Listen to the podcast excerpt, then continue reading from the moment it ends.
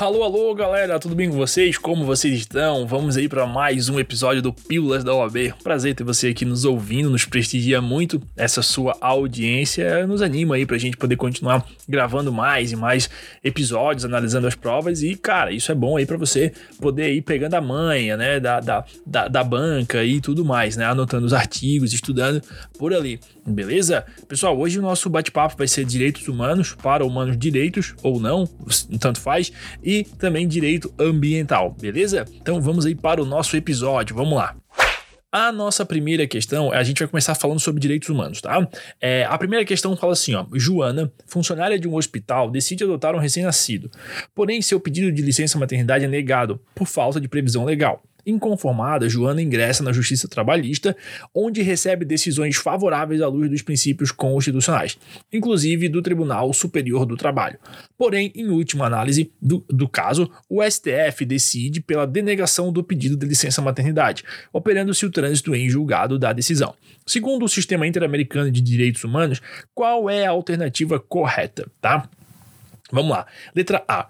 Como a questão já transitou em julgado no Poder Judiciário do país acusado, Joana terá sua petição inadmitida pela falta de cumprimento do requisito previsto na Convenção Americana de Direitos Humanos.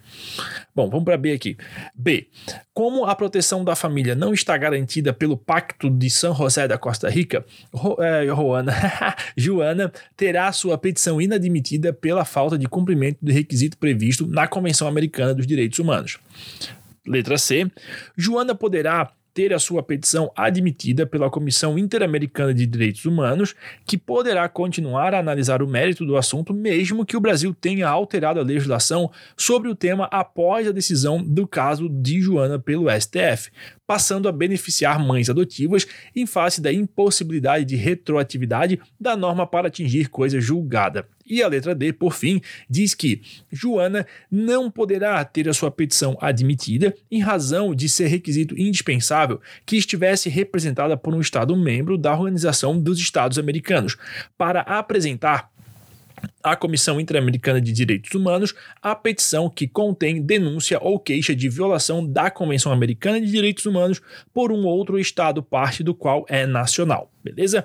Aqui, pessoal, é o seguinte, ó, particulares, particulares, tá? Pessoas físicas, eu, você, enfim, não podem é, peticionar diretamente para a Corte Internacional, tá? Mas podem peticionar para a Comissão Interamericana de Direitos Humanos, beleza? Isso tá lá no artigo 44 do Pacto de San José da Costa Rica. Lá diz que qualquer pessoa ou grupo de pessoas ou entidade não governamental legalmente reconhecida uh, em um ou mais Estados membros da organização pode apresentar à comissão petições que contenham denúncias ou queixas de violação desta convenção por um Estado parte, por um Estado parte, beleza? Por isso que a correta é a letra C, tá? Joana poderá ter sua petição admitida pela comissão Interamericana de Direitos Humanos, que poderá continuar a analisar o mérito do assunto, mesmo que o Brasil tenha alterado a legislação sobre o tema após a decisão do caso de Joana pelo STF, passando a beneficiar mães adotivas, em face da impossibilidade de retroatividade da norma para atingir coisa julgada, beleza? Essa era a resposta correta. Questão número 2. A população do Quilombo da Cachoeira e da Pedreira é surpreendida com o lançamento do Centro de Lançamento de Foguetes da Cachoeira e da Pedreira, e pelo consequente processo de desapropriação do local de moradia das populações tradicionais. Os quilombolas procuram o governo federal que se recusa a conferir, ah, perdão, que se recusa em conferir os títulos de propriedade definitiva para a comunidade. Segundo o sistema interamericano de direitos humanos, é correto afirmar que, vamos lá. Letra A. Como a questão versa sobre propriedade privada, questões não abordadas pelo Pacto de São José da Costa Rica a população do Quilombo, da Cachoeira e da Pedreira terá sua petição inadmitida pela falta de cumprimento do requisito previsto na Convenção Americana de Direitos Humanos. Letra B. Como o caso em tela versa sobre direito do Estado sobre o seu território, a soberania do Estado prevalece e a população do Quilombo terá a sua petição inadmitida pela falta de cumprimento do requisito previsto na Convenção Americana de Direitos Humanos. Letra C Como o caso versa sobre a discriminação racial, a população do quilombo poder, é, deverá estar representada por uma entidade não governamental que seja reconhecida ou é, em um ou mais Estados-membros da Organização dos Estados Americanos, e que inclua em, sua, em suas finalidades institucionais o combate ao racismo, para apresentar à Comissão Interamericana a petição que contém denúncia ou queixa de violação da Convenção Americana por um Estado parte. Letra D. Como a questão versa também sobre a proteção da família, a população do Quilombo da Cachoeira e da Pedreira poderá protocolar diretamente por seus indivíduos ou representada por uma entidade não governamental que seja reconhecida em um ou mais estados americanos da Organização dos Estados Americanos a petição que contém denúncia ou queixa de violação da Convenção Americana de Direitos Humanos por um estado parte à Comissão Interamericana de Direitos Humanos. Questões longas, né, pessoal? Mas é isso mesmo, tá? É cansativo, mas a resposta é bem curta, porque olha só. Uma das principais atribuições da Comissão Interamericana de Direitos Humanos é examinar as petições que contenham queixa ou denúncia de violação a direito consagrado pela Convenção Americana de Direitos Humanos, tá? Então, podem peticionar para, a, para essa comissão os estados partes, as entidades não governamentais e pessoas ou grupo de pessoas, é, ou grupo de pessoas. É isso que a gente viu agora na questão número 1. Um. Isso é o artigo 44 do Pacto de San José da Costa Rica.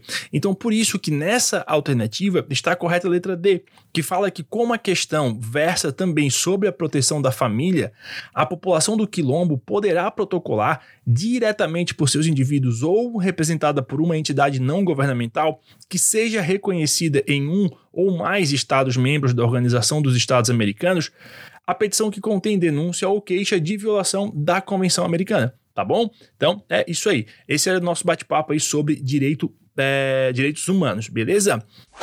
Galera, antes de adentrar aqui no nosso bate-papo sobre direito ambiental, queria convidar você a dar uma olhada aqui no nosso, na descrição do nosso, do nosso episódio de hoje, uh, nos cursos que a gente oferece ali para você se preparar tanto para a primeira quanto para a segunda fase. Você já sabe, mas não custa lembrar, são cursos, cursos é, cursos com várias horas de duração com um preço super acessível. Na gravação deste episódio, menos de 40 reais, R$ 39,90, tá? Então são cursos que para a primeira fase tendem a fazer, né, você memorizar e, e, fazer links entre as teses que a FGV cobra na hora da prova, e quando você lê, vem a resposta na tua cabeça com mais facilidade, a coisa faz mais lógica para você, tá certo? E para a segunda fase, você vai anotar no seu material e vai construir as teses junto com a gente, para que quando você é, for procurar determinada tese, já vai estar pertinho, você já vai saber por onde caminhar, beleza? Convido você também a seguir a gente lá no Instagram, arroba Pílulas da OAB, todo dia ou quase todo dia um post super bacana para você salvar e anotar e reforçar os teus estudos, tá certo? Então fica o convite aí, o link tá na descrição aqui do episódio, belezinha? Vamos voltar pro nosso episódio aí, vamos lá. A questão número 1, um, agora falando de direito ambiental, tá? Fala assim, ó. O prefeito do município de Belas Veredas, após estudos técnicos e realização de audiência pública, decide pela criação de um parque em uma área onde podem ser encontrados exemplares exuberantes de mata atlântica. Assim, edita decreto que fixa o, os limites do novo parque municipal. Passados dois anos, recebe pedidos para que o parque seja reavaliado e transformado em uma área de relevante interesse ecológico, com uma pequena redução dos seus, de seus limites, tá? Ah, tendo em vista a situação descrita, assinale a alternativa correta, tá? Pessoal, aqui, pô, né, um dos grandes objetivos do direito ambiental é justamente a proteção do meio ambiente, né? Obviamente. Então, assim, é, é, uma das ferramentas utilizadas para isso, nesse sentido, é justamente o fato de que os instrumentos legais hábeis para ampliar essa proteção são mais abrangentes, pois a, a redução da proteção exigirá sempre uma formalidade maior, tá? Então, por isso que, quando se cria ou amplia a proteção de uma área de proteção ambiental, pode-se usar um mero decreto, né? Porque está ampliando a proteção do meio ambiente. Mas para diminuir a, a, a área, então, essa proteção é exigida lei tá? Tornando o processo mais dificultoso. Então, feitas essas considerações, vamos aí para as alternativas. Vamos lá. Letra A. Em razão do princípio da simetria das formas no direito ambiental, a unidade de conservação criada por ato do Poder Executivo poderá ser reavaliada e ter os seus limites reduzidos pelo, também por decreto. Cara, a gente acabou de falar, não pode, né? Tá, tá errado. O princípio da simetria das formas não é utilizado aqui como normalmente funciona nos outros ramos do direito, tá? Então a redução dos limites não poderá se dar por decreto, mas por lei. Joia? Letra B. Como a Mata Atlântica é considerada patrimônio nacional por força do artigo 225, parágrafo 4 da Constituição, apenas a União possui competência para a criação de unidades de conservação que incluam tal bioma e seus limites. Também está errado, tá? O fato de a Mata Atlântica ser um patrimônio nacional não impede que todos os entes da federação é, protejam esse patrimônio. Né? Ao contrário, é, todos os entes políticos possuem competência para a preservação ambiental. Joia? Letra C. A criação do parque é, é, constitucional e legal, mas como a área está definida como unidade de conservação de proteção integral, a alteração para a área de relevante interesse ecológico, que é de unidade de conservação de uso sustentável com redução dos limites, só pode ser feita por lei. Joia, tudo certinho, tá? É, tá lá no artigo, no, no parágrafo 7 do artigo 22 da Lei 9985, diz assim, ó, é, a desafetação ou redução dos limites de uma unidade de conservação só pode ser feita mediante lei específica, joia? Letra D. A reavaliação poderá ser feita por decreto, uma vez que a área de relevante interesse ecológico também é uma unidade de conservação do grupo de proteção integral. Tá errado, tá, pessoal? É mesmo tendo aí a área sido originalmente por decreto, é, apenas a lei em sentido, em sentido formal aí poderia reduzir estes limites, os limites, tá bom? Da área. Beleza? Questão número 2 agora, vamos lá. Um shopping center que possui cerca de 250 lojas e estacionamento para 2 mil veículos foi construído há 12 anos sobre um antigo aterro sanitário e, desde sua inauguração, sofre com a decomposição de material orgânico do subsolo, havendo emissão diária de gás metano em níveis considerados perigosos à saúde humana, podendo causar explosões. Em razão do caso exposto, assinale a alternativa correta. Vamos lá. Letra A. Como o shopping foi construído há mais de cinco anos, a obrigação de elaborar estudo prévio de impacto ambiental e de se submeter a licenciamento já prescreveu. Assim, o empreendimento poderá continuar funcionando.